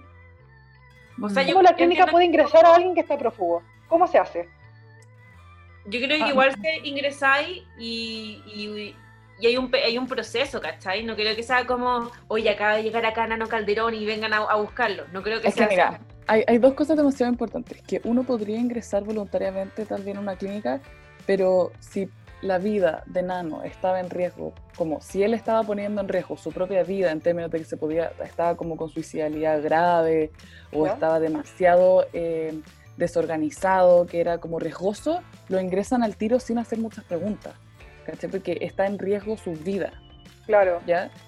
Y yo creo que esa es la, la jugada. Y yo creo que esto pasó. Yo había escuchado eso, que al final estaba en la clínica porque era un riesgo para sí mismo. Sí, ¿cachai? Porque si tú estás con un estado grave de suicidalidad, te ingresan. Claro. Después se hace la formalización. Esto es a mí lo que me hace sentido. ¿Cachai? No como, hola, ¿sabéis qué? No me siento muy bien, quiero ingresar a la clínica psiquiátrica. Eso en verdad no es así, ¿cachai? No es así. mi papá te hacen una evaluación y todo, pero usualmente los ingresos más usuales a, clínicas psiquiátricas son por descompensación, por eh, suicidalidad o por estados maníacos graves. No, o por eh, trastorno alimenticio. ¿Ah? Yo creo que igual él tiene un estado, no sé cuál será pero yo creo que igual tiene que tener un estado que por algo entró y por algo estaba así como, eh, como amarrado y lo demás, porque ha estado medio, mm, medio loco cuando pasó todo, ¿cachai? Bueno, acá yo tengo mucho que opinar. Eh, según yo, hasta donde yo sé, ah, mira, acá la Isa, bueno, interrúmpeme o dime en una huevonada en cualquier momento, pero yo tengo entendido que bueno, ahora no está con, ahora no está como con, con, como, no se le limitó la movilidad, como que no está amarrado por un tema psiquiátrico, porque las camisas de hasta donde yo sé como que no existen, es por un tema como de ley, ¿cachai? Como porque el bueno está siempre en riesgo de fuga, una persona con mucha plata y las personas con muchos recursos son como personas que se consideran ante la ley como de alto riesgo de fuga, ¿cachai? Ya, yo tenía esa duda si tú estás, entras en un psiquiátrico y eres una persona como de alta peligrosidad o, de fuga o que vaya a atacar a alguien, ¿te pueden tener como camisa de fuerza así como en una Es que mira, el tema acá es que es una clínica privada. Mm. Y el tema con las clínicas privadas es que tú no puedes decidir llegar e irte porque ya no estás voluntariamente adentro. Tú te puedes entregar voluntariamente, pero tú no estás voluntariamente adentro de un psiquiátrico. Pero no te puedes ir. El tema, y acá lo importante son las redes. ¿Quién te trajo? quién se ocupa de ti. Porque de cierta manera, si tú estás internado, estás como interdicto por un momento de tiempo, ¿cachai? Hasta que los psiquiatras te evalúen y digan como ya, sí, ahora estás bien. ¿Cachai? Entonces ahí está este tema. Tú no puedes llegar e irte, pero es muy raro que te tengan amarrado. Pero eso tiene que ver porque también está custodiado ahora por Gendarmería. Bueno, para quienes no vieron la formalización de Nano Calderón, Nano Calderón fue... Volvamos, otro, tres pasos antes de cómo, qué es lo que está pasando ahora. Nano Calderón él fue formalizado por parricidio frustrado y ahora dentro de la formalización se tomó la decisión de que él iba a, como, iba a iniciar su, como por así decirlo, prisión preventiva dentro de la clínica privada del Cedro y que luego que le dieran de como un alta, por así decirlo, iba a pasar a Colina 1. Pero... ¿Y que eran días? Claro, pero él estaba bajo Santiago 1. ¿Santiago 1? Santiago 1, sí, Santiago 1, no Colina 1. Acuérdense del tweet, el tweet que era como pero es que, que según, al Santiago. Pero es que según, según yo eso fue como, fue como solo por la talla del tweet, no estoy segura si efectivamente Santiago 1. Es efectivo. Mi, cabeza, ¿Sí es efectivo? Bueno, ok. Me como mis palabras. Ahora el tema es que no solo Nano se encuentra dentro de esta clínica hasta que, porque dentro de las palabras que se ocupó en su formulación fue como hasta que se compense. Ahora, que se entiende por compensación, anda a saber vos, dice si quería ir, dale tú. Pero está bajo el cuidado, como co-cuidado de esta clínica y de Gendarmería de Chile. Sí, es que es muy. esto es algo que me ha dado demasiadas vueltas en toda la semana y que lo hemos conversado con la FER, que es muy curioso como en este caso eh, el estado como de salud mental, como que es un atenuante de los hechos, cuando usualmente se usa al revés. ¿cachai? Como, no, es que es psicópata, entonces es un peligro, entonces hay que meterlo a la cárcel. Pero, es que no, porque cuando se dice que es una persona psicópata, esa es la cuestión con que hay que tener mucho cuidado. Cuando se le, se le como dice que esta persona tiene un tipo de, como no sé, enfermedad psiquiátrica, ahí la persona es inimputable sus cargos, ya que no estaba en sus como facultades cuando cometió el delito. Y esa es la weá que es como que a mí me da mucha paja. Hay que dejar de como, como el hecho de decir que está enfermo, que está loquito, que está no sé qué, hace que el buen después no sea responsable de su acto, es una persona inimputable. ¿cachai? Es que ese es el problema, porque eso no suele pasar. En la cárcel hay muchas personas que sí están con problemas mentales graves, pero como el delito fue formalizado y ahí me, ahí me pasa esto, que ahí yo creo que es algo de clase, ¿cachai? 100%. Porque usualmente no se usa como un atenuante. ¿Cachai? Porque además en el informe psicológico que dijeron un par de tonteras en la forma que ni siquiera las entendí tan bien, ¿cachai? Era como que tenía algo como, como claro, como entre maníaco, como de personalidad narcisista, como algo así, pero usualmente esas cosas se toman como, ah, es un riesgo para la sociedad, deberíamos tenerlo en la cárcel. Pasa lo contrario, pasa que se infantiliza y es como, pobrecito, él está mal, él está enfermo. Claro, bueno, ¿Cachaste ese meme? Porque, bueno, la Raquel Argandoña eh, tuvo esta entrevista en Bienvenido, que estuvimos todos demasiado atentos con la Nacha mandándonos WhatsApp como, ¡prende el 13 ahora! yo, en notas en mi celular, notas en mi celular como, no puede decir esto, no puede decir, ¿cómo Bueno, eh, ahí lo, como chistoso, un poquito lo irónico, es que hay un meme que me mucha risa, que es como fachos llegando a las conclusiones correctas por razones equivocadas, donde Raquel Argandoña dice, la cárcel no rehabilita. Y es verdad, nosotros ya lo hemos dicho antes, encontramos que la cárcel es una, como la privación de libertad, no es real, un rehabilitante para una persona criminal. Y esta buena dijo eso, y es como, sí, es verdad. Pero ¿por qué esto aplica solo para Nano y no para el resto de la población que está encarcelada? Sí, además yo vi en, en, una entrevista que hicieron, no, no esa, sino otra que llamaron a esta misma psicóloga de gendarmería que la que hablamos para el caso de, no me acuerdo cuál caso, el de Ámbar, creo. ¿Ámbar? No, no me acuerdo, pero había una psicóloga de gendarmería que yo hablé un poquito de ella y apareció de nuevo en el matinal. y estaba, estaba ella y estaba eh, un algo de gendarmería, uno de los cabros. Esa como ¿no? Sí, sí, ella. Y estaba un gallo de gendarmería y estaba el abogado de eh, Nano Calderón. Y el abogado de Nano Calderón estaba diciendo un poco lo que decimos nosotras, pero de una manera muy maliciosa, como gendarmería no hace bien la pega, eh, no sé qué, nadie se preocupa de lo que hace gendarmería, como que hacen lo que quieren, no sé qué. Y fue súper triste porque la mina decía, nosotros hacemos todo lo posible por rehabilitar a la gente. ¿Cachai? Eso no significa que no haya un sistema que no permite eso. Pero si hay funcionarios en gendarmería que sí, sí se hace un... No, tal vez hay que ponerle más esfuerzo, hay que ponerle más ojo, pero institucionalmente hay gente que sí se esfuerza. Sí, pues está lleno de psicólogos que gendarmería. Yo no sé si ustedes leyeron un artículo cuando salió que, bueno, cuando fue lo de Martín Predena y que mucha gente le deseaba que lo violen en la cárcel, apareció, porque es un artículo antiguo, reapareció un artículo del sábado donde hablaba un reo violado. Y bueno, y hablaban como varios, se los voy a mandar, hablaban varios psicólogos y él decía como, eh, efectivamente hay un sistema de poder entre los reos, de que hoy hay reos que son violados y que mm, los gendarmes como que tienen que... Hacerse los locos. Ahí no hay mucho que hacer porque tú puedes ir a enfermería, pero vaya, a seguir ahí adentro y lo más probable es que ese gallo, el otro reo te vuelva a violar de nuevo. ¿Cachai?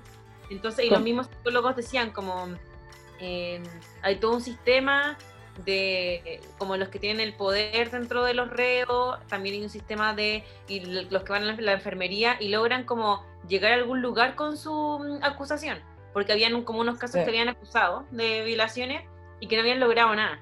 ¿Cachai? Yo me acuerdo, el, el, protagonista del artículo eh, contaba que él había acusado y que no, me acuerdo de qué era como una cárcel en el sur y que lo habían, lo habían movido a otra, a otra cárcel, no sé, pues en, de Valdivia Magallanes, una cosa así, pero que el acusado, el culpable, seguía como...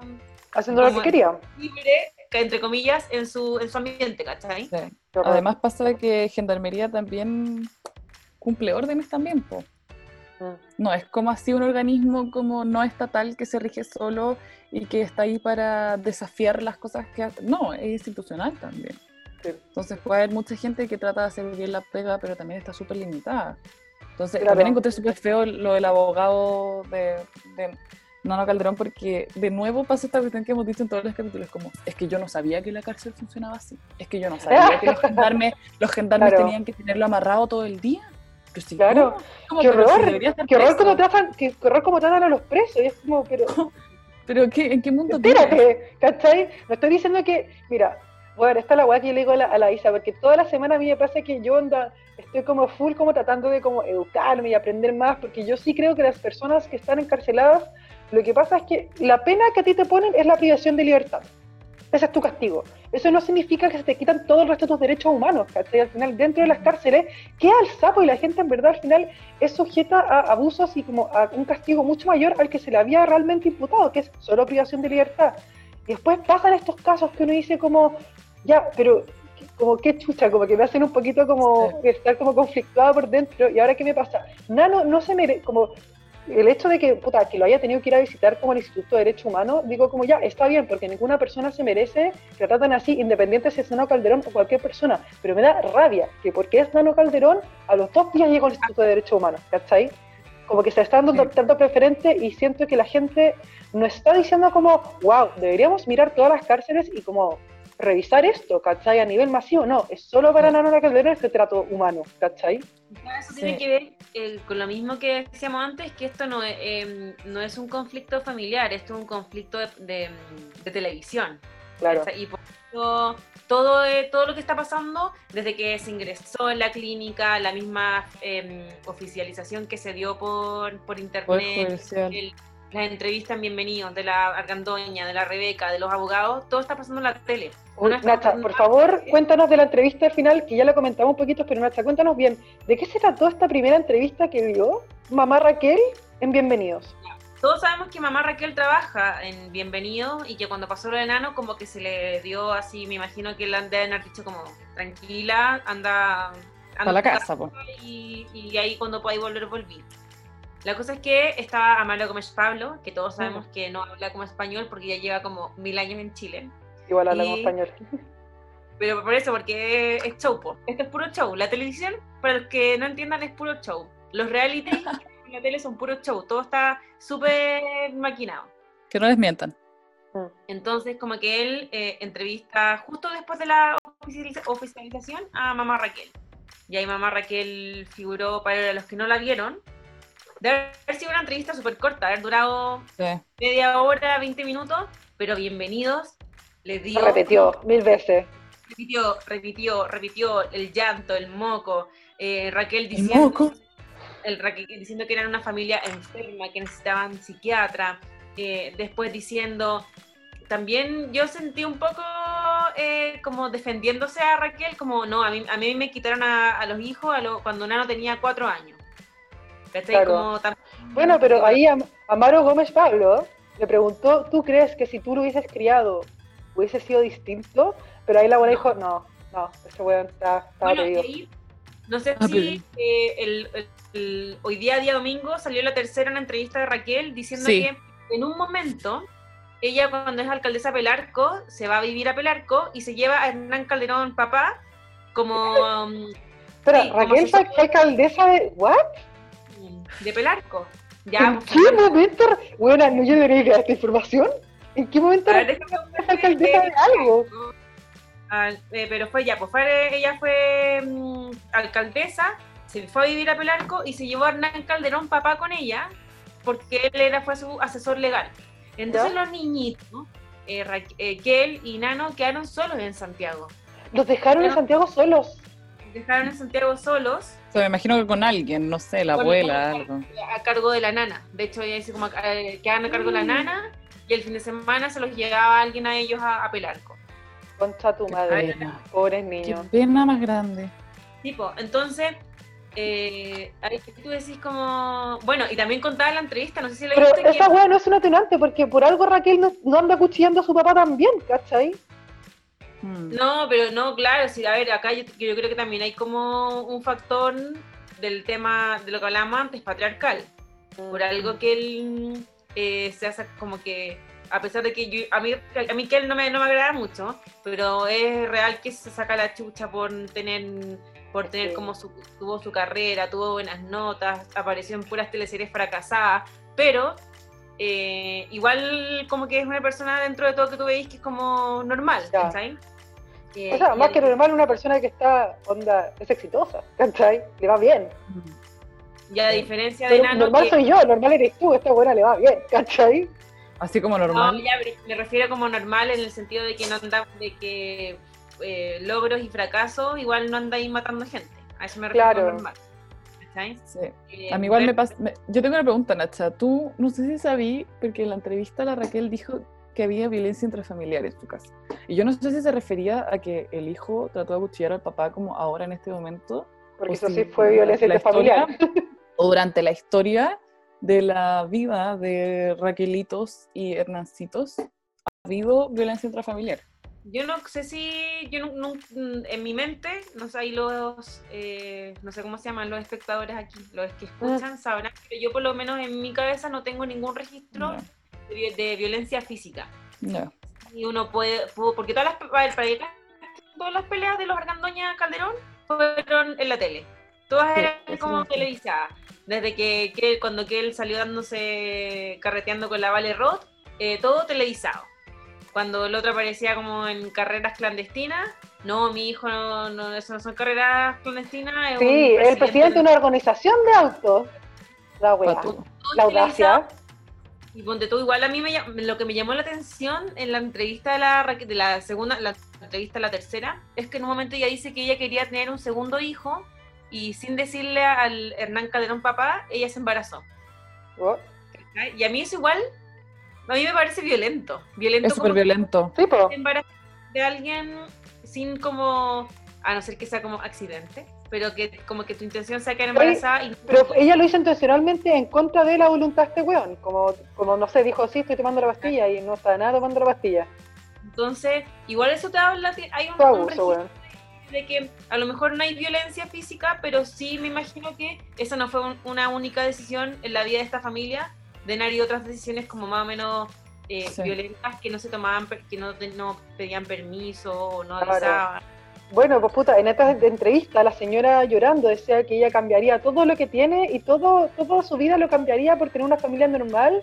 Y esa cuestión a mí me parece que igual es de, o sea, le están pasando cosas terribles, ¿verdad? Qué pena lo que está pasando, terrible. Pero víctima igual, porque esta señora es una buena que ha hecho toda su carrera a base de exponer a su familia, que se ha forrado y que se sigue forrando hasta el día de hoy, porque sorry, le están pagando millonadas por todas las entrevistas que está dando respecto al caso. Así que me parece un poquito como patúo decir como yo, yo lo hubiese cambiado todo por tener una familia normal y es como, no, tú tomaste decisiones activas para exponer a tu familia para ganancia propia, no me voy. Sí. Sí, además en la entrevista de Amaro, Ama- Amaro Gómez Pablo, eh, Pablo. ella dice como, como de que, bueno, dice dos cosas que a mí me quedaron así como en la cabeza heavy, como que ellos habían fallado como papás y que en verdad la culpa no era nada de nada, no, sino que ellos todos, y que ellos todos deberían ir a la cárcel. Tiene 23, es adulto. Sí, y Claro. además como, como que ella siempre, ella como que plasmó la idea de que ella siempre supo que era una familia enferma, ¿verdad? Y que ella siempre supo que todos se tenían que tratar, pero como Nano era mayor de edad, habría habido que dejarlo interdicto.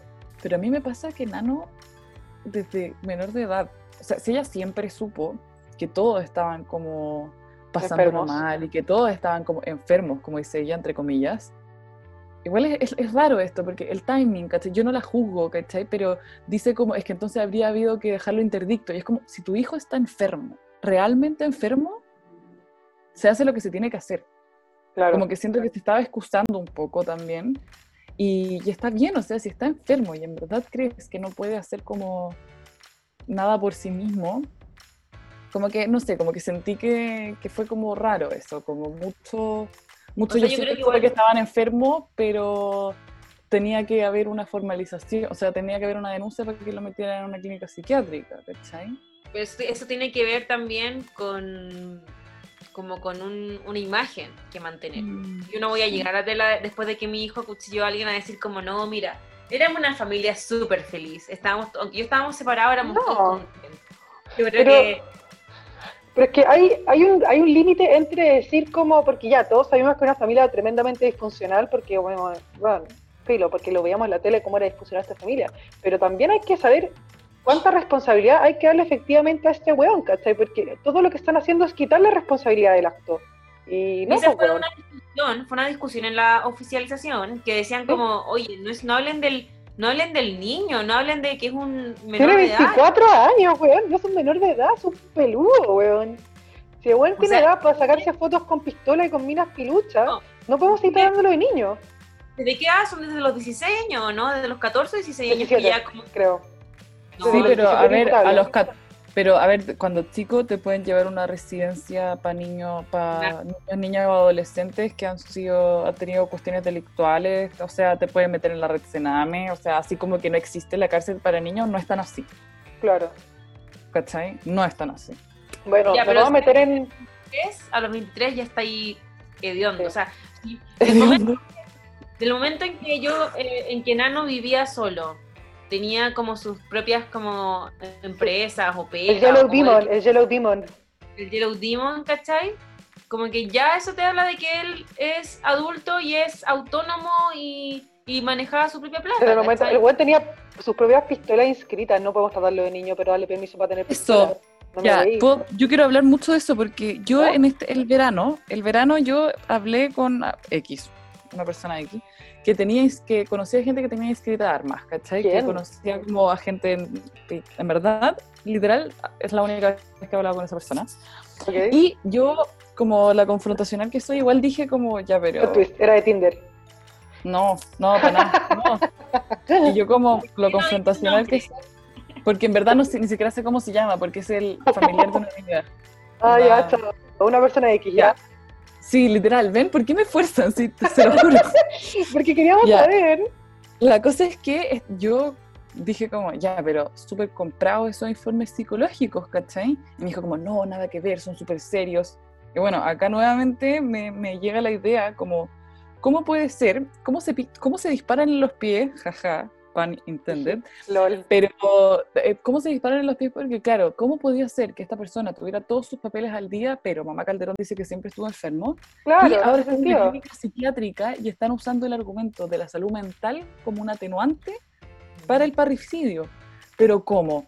¿Cómo esos papeles? No estaba perfecto el pistola escrita, exacto. No entiendo. No, No. entiendo, porque si, si dices uno, es que entonces tenía ilegalmente las armas. Y Claro. si dices los otros, que en verdad él está bien y tiene que cumplir su pena como una persona sin problemas de salud mental. Punto. Punto. ¿Cachai? Period. Pero bueno, No sé. Creo que volvemos a. mm, Porque la Raquel decía como que ella sentía que igual Nano se veía perjudicado por ser una por ser como parte de una familia de como Sí. pantalla. obvio, pues no ya sabe porque ella lo expuso, pues. Yo no sé qué tanto te veis perjudicado porque No. también me imagino que igual, o sea, esto es pura teoría falopa. Yo Ah, siento que el, mundo, el mundo de la tele está, está construido de favores políticos. Ah, 100%. Bueno, No solo con los mismos políticos, sino que en la, en la tele igual hay, hay conglomerados, hay dueños de, hay amigos de, entonces igual me siento, yo siento que acá puede haber mucho em, a, favor político, pero también sé que Nano, eh, eh, perdón, Hernán Calderón Papá eh, también tiene, es conocido y es como un buen abogado y también tiene como sus favores por dando vueltas, ¿cachai? claro. Eh, bueno, ahí, por ejemplo, yo escuché en el podcast Cla- Clase Básica, que si no lo han escuchado, por favor, escúchelo porque es muy bueno, que eh, entre los periodistas se comentaban que muchos le tienen miedo a Raquel Argandoña, porque es una mujer muy influyente en los medios de Chile, ¿cachai? Y, por ejemplo, bueno, sin ir más lejos, vayamos a lo que pasó con, el- con las últimas noticias, con el LUN. El LUN se murió cinco años, no, perdón, cinco años, cinco días completos desde que pasó el caso de Calderón Calderón, ni siquiera sacar, porque el- como por la naturaleza del LUN, esta weá debió haber sido una portada, pero no, fue, no hubo ni siquiera una caluga, nada, no mencionaron el caso en cinco días, ¿cachai? Mm. Brígido. Porque tenéis, o lo, lo que tú decís, o tenéis miedo, o tenéis un favor poli- un favor periodístico o farandulero, no sé cómo ponerle, Mm. pero es Claro, esa es la va complicada de este caso, que hay mucha gente con mucho poder involucrada por ambos lados, ¿cachai? De, como tanto los defensores como los querellantes son gente muy influyente, así que a nosotros nos da extra esta wea. Porque es como, wow, cualquier wea Mm. que pase, alguien, alguien influyente va a perder y es como, oh, ¿qué va a pasar? Sí, no, y además hoy día salió mamá Raquel diciendo que, como lo que decía la Nacha, como que más que una cosa buena, como que más que un privilegio, era como una maldición el ser Raquel Calderón, que ella decía como si yo me llamara Juana Pérez, eh, esto no estaría pasando, ¿cachai? Como Obvio que que el no, trato pod- sería muy no estaría distinto. pasando. el ¿cuándo fue? No sé si el jueves o el viernes salió un caso muy parecido en la pin- como en la Pintana. Como que un hijo acuchilló a su papá, lo terminó matando por defender a su mamá, una cosa así. Y que el buen se fue al tiro preso para adentro, eh, prisión preventiva, y como que estaba cagado. Onda, para siempre para la- a la cárcel. Y yo decía como, wow, eh, fue lo mismo, fue, fue exactamente Fue lo mismo, fue lo mismo. La única diferencia tiene que ver con la influencia y con el poder como económico, ¿cachai? Todo este año nos ha enseñado, desde el caso de Martín Pradenas hasta como todo, todo esto nos ha enseñado que al final la justicia funciona en función, funciona en función, eh, la justicia actúa en función de tu plata y de tu estatus socioeconómico, ¿cachai? No es la misma justicia para la persona que vive en La Pintana que para Nano que vive en Las Condes. Y qué rabia, concha tu madre. Sí, yo una vez me acuerdo, esto lo estaba conversando el otro día, también como en el acceso a, a la salud mental. Yo trabajé en La Pintana como dos años y mm, lo difícil que era que una persona que ya había tratado de cometer suicidio, que fuera hospitalizada. O sea, era un trabajo, uno tenía que hacer un esfuerzo para que lo recibiera, para que llegara a la ambulancia, porque además hay protocolos, como que tampoco Después se puede del, solo. después del intento, ya como ya, ya hubo un intento. Sí, sí, y era como, como que en verdad es difícil acceder a salud mental. Y además es difícil y además el acceso a psiquiátricos públicos es, o sea, como lo que decía la Raquel Calderón chica, ¿cachai? Esto es una espada. O sea, los psiquiátricos eh, son del terror igual, los psiquiátricos, los psiquiátricos públicos. Claro. Entonces, no es como, o sea, créeme, Raquel, esta historia sería demasiado distinta si tú no fueras Raquel Calderón, pero no, no para bien, ¿cachai? O sea, Claro, y ella estaba llorando que lo tenían como un perro en una clínica privada. ¿Cachai? Sí, además- Imagínate, imagínate cómo fuese en el de la Chile, pues weón. Mira, a mí me pasa que cuántas veces hemos visto mamás llorando en la tele de por yo me acuerdo para el incendio que hubo en creo que en Colina sí Habían todas las mamás llorando pero no, no, no llegó el, el Instituto de Derechos Humanos a, a, No. a intervenir, ¿cachai? No, pues, pero a los dos días llegaron a, a visitar a, Na- a Nanito, pues.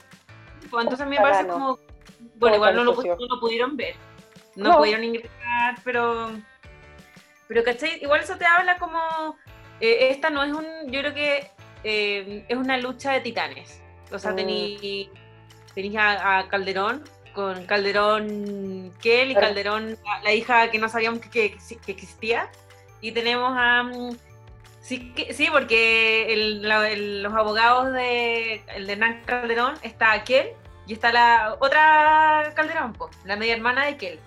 No sabía ¿Hay una media hermana de qué? ¿Qué? Sí, media hermana. Tiene como 35 What? años y también es abogada. el Y es hija, escándalo y es hija de Hernán. Es hija de Hernán de otro, otra pareja, otro matrimonio, no, no tengo ni idea. ¿Sabéis qué? Qué bien por ella que no sabíamos de ella. Qué bien por ella. Que no estaba Sí. y que no tenemos idea de su mucho- existencia. Mucho de ella que no supiéramos de ella. Bueno, Sí, pues ahí sí. tiene que ver con que la mamá es distinta, pues weón, ¿cachai? Así que yo, yo hago una vuelta en círculo. Raquel expuso a sus hijos. ¿Cachai? Mm, Y bueno, también, no sé.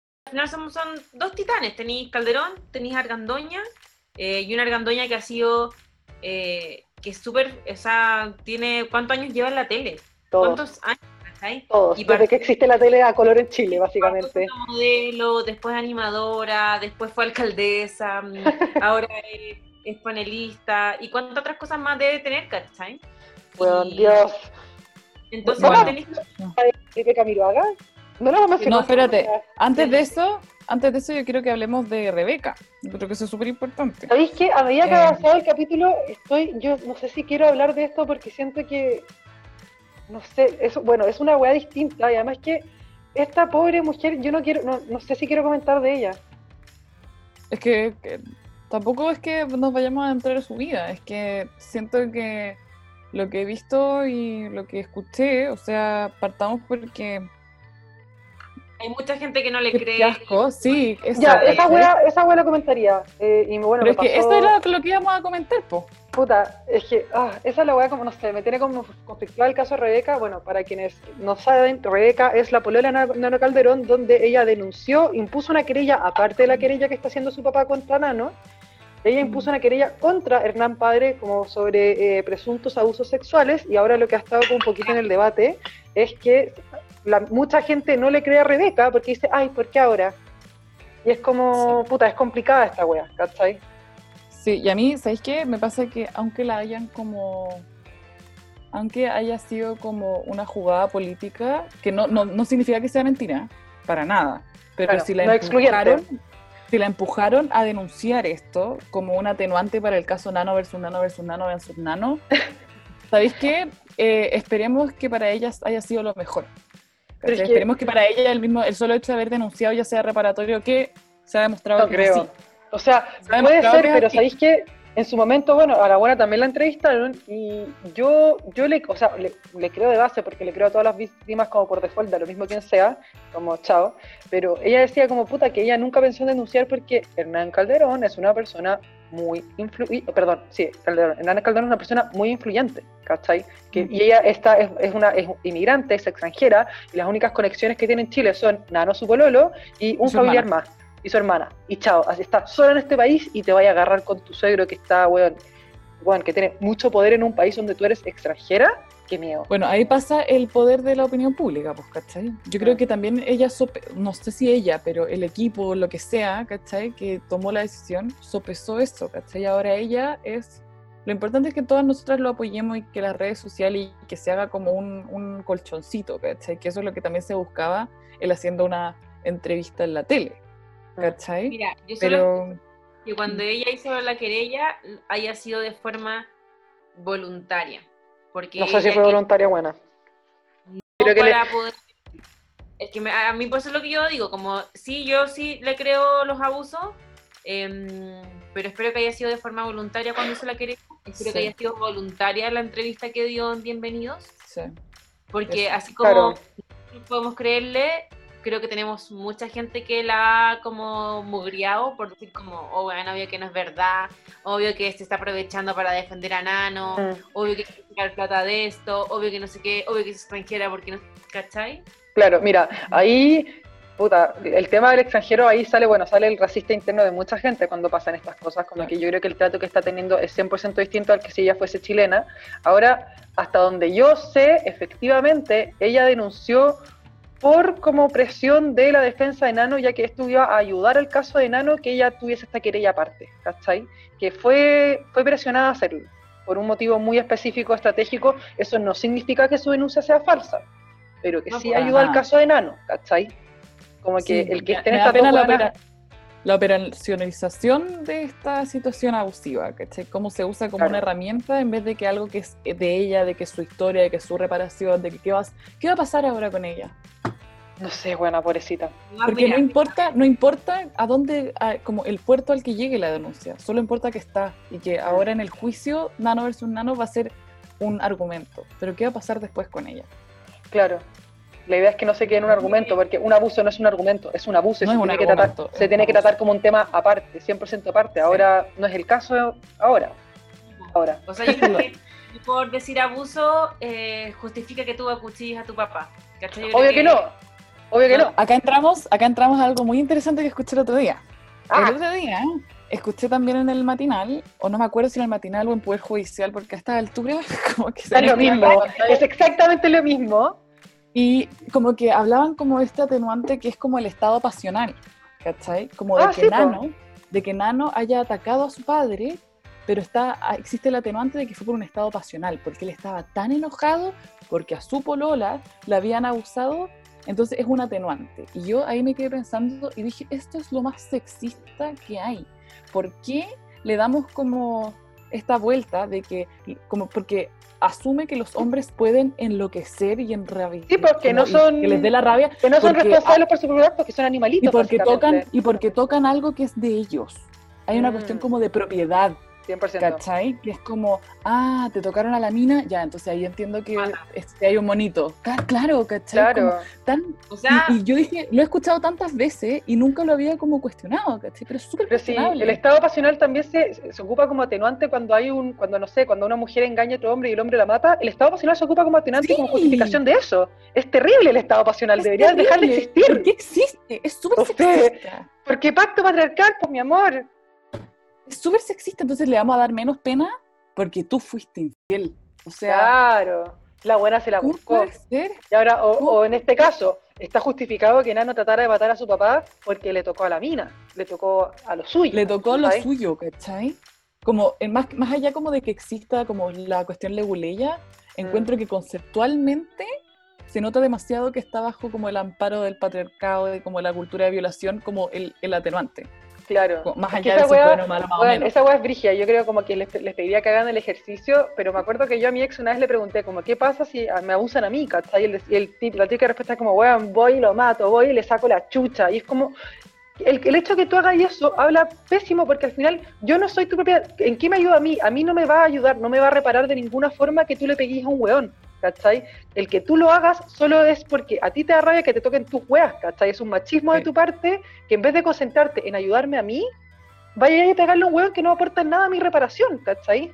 Sí. Y está bien que no, no, no sé si está bien, pero se entiende que no lo sepan y que no lo vivan así, que lo vivan como yo estoy defendiendo a mi mujer. Pero What cuestiónenselo. the fuck, weón. Como en verdad cuestiónenselo, porque nos hemos dado cuenta que defendernos a las manos, la verdad es que no nos ayuda mucho a nosotras, Por no decir en nada. ¿cachai? Sino que los ayuda a ustedes. Pero Para que a ellos se les salga la rabia, para que ay, boten la testosterona los hueones. no, yo creo que eso, o sea, es como antes tú veías la cuarta, crimen pasional. Como que eso Sí. ya- Sí. Eso es parte del sis- es como lo que hablábamos, yo creo que eso es lo que también eh, el feminismo intenta como, hey, Sí. no es Y una como- justificación. Y la violencia hacia las mujeres que eran modelos, que salían como en Kike Morandé, ¿cachai? Que había violencia hacia ellas de sus parejas y también salía como, ah, pero es que andáis mostrando el popín y toda la cuestión como muy cuarta. Y en la muy tele, ¿cachai? ¿cachai? Dios. Como- y da lo mismo.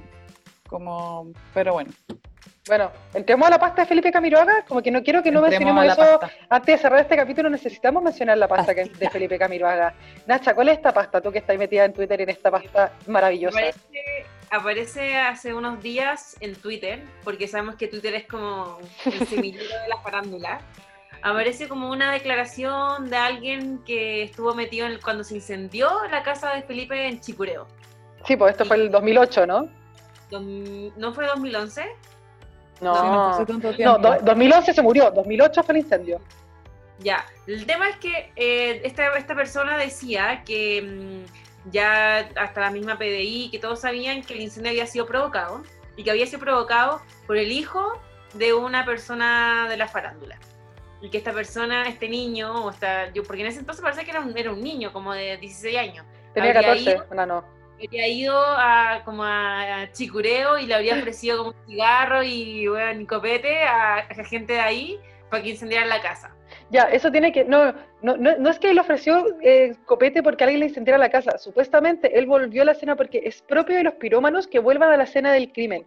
Eso como que eso parece que es como es típico del pirómano que vuelva a la escena del crimen. Lo que dicen es que supuestamente esta persona que efectivamente había quemado la casa de Felipe Camiroaga volvió con, o sea, volvió a la escena del crimen con cigarros y galletas, ofreciéndose a la gente como, oye, ¿estáis bien? Oye, quería un cigarro, tengo galletas.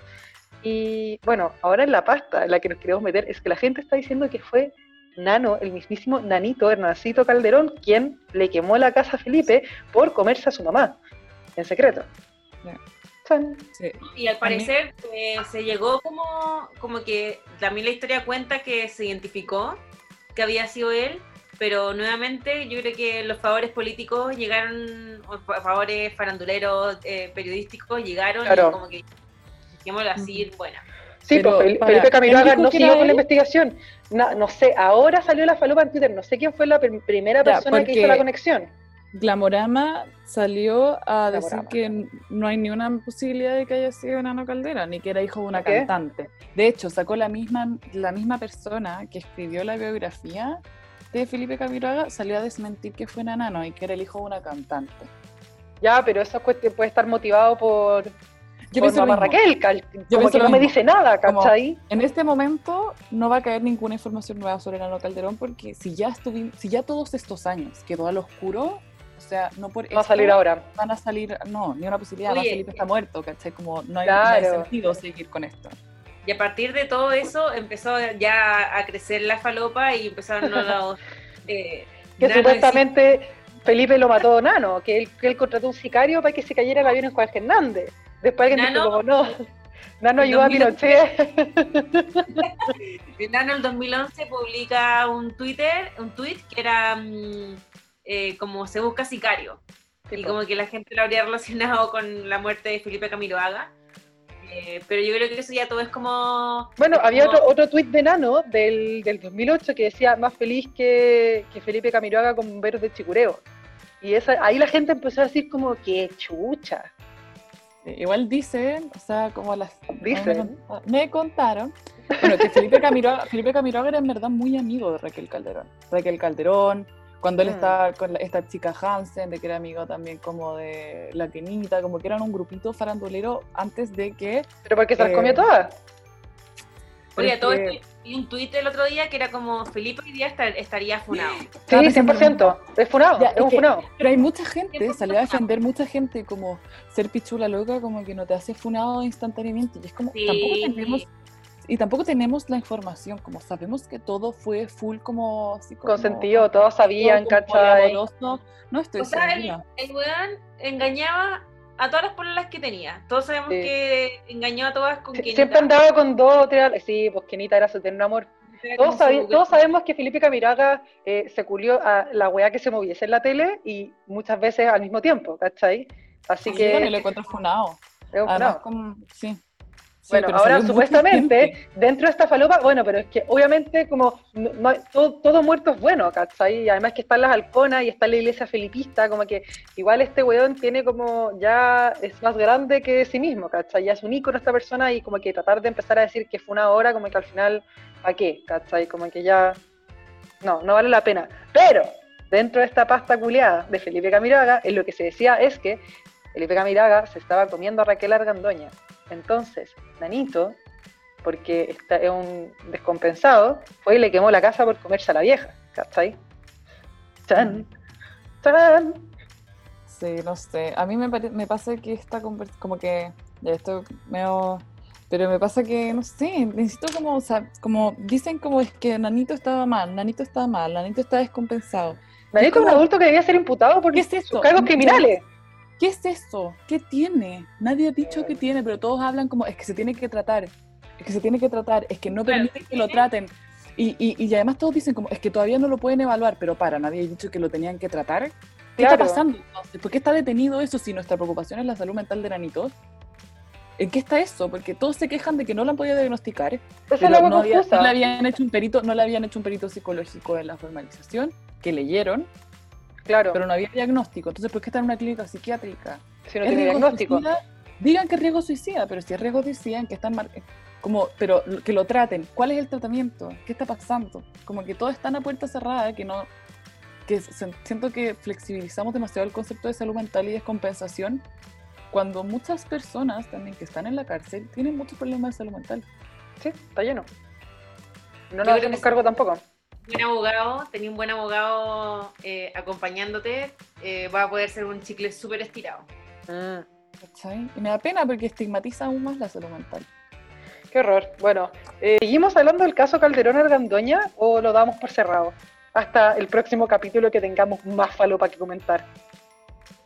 Sí, yo creo que, o sea, a ver, déjame ver si me falta algo, yo creo que no. O sea, vimos todo, vimos el episodio Rebeca, episodio entrevistas, episodio eh, eh, la ofi- oficialización en la con WhatsApp compartidos y todo. Heavy. Eh, Bueno, pues Raquel, no lo comentamos, pero Raquel afirmó en su entrevista Bienvenidos que efectivamente los WhatsApps cochinos del papá hacia Rebeca eran reales. Y eso, hablando de las calumnias, el, el capítulo pasado, que ella declarara esta weá contra un abogado, mm, heavy. Es que, o sea, yo creo que lo hemos, lo hemos visto los, los WhatsApp, han, han ido apareciendo en estos días como de a Sí, poquito. yo los tengo. Pero igual les pongo en duda si son reales, ¿cachai? Porque un- un- es súper fácil falsificar un WhatsApp. Lo pues es fácil como, pero no sé. Sí, y además da lo mismo, porque ella ya tiene testimonios como importantes, ¿cachai? Ya hay testigos, eso es lo que importa del WhatsApp, que los testigos son sus amigas. Da lo Claro. mismo la foto del WhatsApp, eso no es lo que nos importa. Si la amiga dice que eso pasó, eso es lo que nos importa, y si ella dice que pasó esto y cuenta la historia donde le agarraba las pechugas por detrás, le agarraba el tu poto, madre. Viejo cerdo. viejo cerdo, ¿cachai? Bueno, Viejo puta, ojalá. cerdo. Bueno, estamos con Rebeca también. Así que Sí. ojalá, ojalá que todo llegue a puerto eventualmente, ojalá que Rebeca pueda después continuar con su vida de manera protegida, ¿cachai? Porque me, me preocupa mucho como que le va a pasar a ella después, ahora que está en el ojo público. Sí. Bueno, no sé qué más quieren hablar. Si hacemos sé. algo. ¿Tenemos algo más que comentar antes de cómo cerrar el capítulo? No, no hay dracticias. No, no hay Racticia. No he visto Canada's Drag Race porque Es buena, weón, vela, vela. Que, ah, que la semana pasada me contestaron, o sea, mandaron un mensaje también que decía como, oye, en verdad muy buenas recomendaciones, demasiado bacán. Fleabag también está en Amazon Prime, fue como, Weón, por favor, vea Fleabag, que es Fleabag demasiado buena. demasiado buena, porfa véanla, es increíble. Yo el primer capítulo me acuerdo que lo vi y fue como, "Mm, no me tinca, y después me la comí en un día. Yo te dije esa weá. Me la comí en un día, es increíble, es demasiado Ah. chistosa, es demasiado buena, es muy profunda, a un nivel como medio incómodo, pero es demasiado Sí. buena. El, el guion, bueno, la protagonista de Fleabag, que es Phoebe Wallace eh, Bridge. ¿Wallace Bridge? Sí. Eh, ella es la protagonista, la actriz principal, y además ella es la guionista y productora. Esta es como es, es su hijo, ¿cachai? Es una wea que ella es, es, es creación suya y el guion es tan bueno y tiene estas salidas tan bacán. La personaje la raja, además que el cura es un mino. Es un mino. Más mino que la chucha, el cura de Fleabag, lo amo. Lo amo. Weón, Sí, oh, que- bueno. quería decir algo para como hacer un spoiler, pero no, no vamos a hacer spoiler. Vayan a ver la serie, está en Amazon. Si no está en Sí. Amazon, descárguensela a la mala porque vale la pena a verla, a cagar. Y son pocos capítulos y es cortita, como que la podéis ver en un día fácilmente. Sí, ah, y subieron el Celebrities Drag Race a Netflix. Sí. Igual es bueno, es entretenido. Yo los vi cuando iban saliendo, pero igual algo es. Bueno, ¿cachaste? Ay, perdón, nada que ver, pero ¿cachaste que no sé por qué hay rumores de que Bungie está con Cameron? No, ah, hermana, no son rumores, son aseveraciones. ¿quién es está con real. quién? ¿Quién está- Bungie, ni siquiera Bungie y Cameron Michaels te están comiendo. Va a salir ahora.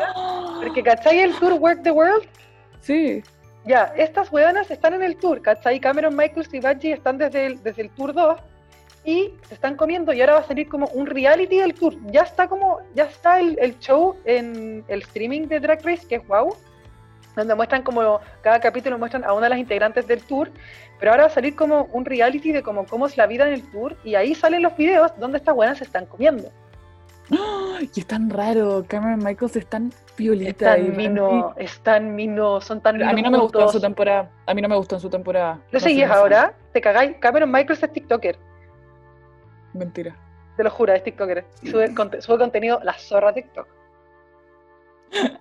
Ya, no, no tenía idea. Yo pensé que eran rumores, no sabía que era real. Te. Que la Bungie tiene un tipo igual, porque Brooklyn Heights igual Son, es son medio parecidos igual. estoica y es como, como no tan show business, como Claro. No, son buenos que son altos y terribles de mino. Y demasiado en muy, buen, en muy buena forma física. Me da demasiada risa Bungie. ¿Cómo Ya, lo la encuentro logra? goals. Quiero ser ella. Ah, Brigio, Bueno. amada. Ya, pues. Eh, bueno, sí, muy Nacha. duro este capítulo. súper Sí, duro este bueno, capítulo. este Potente. capítulo. Nos pusimos, nos fuimos en la mala en varias, en varias partes, así que bueno, Sí. esperamos no incomodar Potente. a nadie. Si alguien no está de acuerdo con nuestras opiniones, totalmente válido. Nosotros no somos dueñas de la verdad, de hecho nos equivocamos a cada rato, como bien podemos ver en los comentarios que nos llegan después. Así que nada, bueno, Nacha, en verdad, muchas gracias de nu- nuevamente por ser una invitada en nuestro podcast. Y nada, pues, muchas gracias. Estuvieron bacán todos. Sí, Las amo.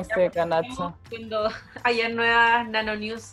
Weón, esta weá, la Nacha va a terminar siendo como el plantel ya permanente, porque esta weá nos va a dar para opinar para siempre. Raquelito News. Raquelito. News, weón. Ya, pues. Ya, Ya. chicas.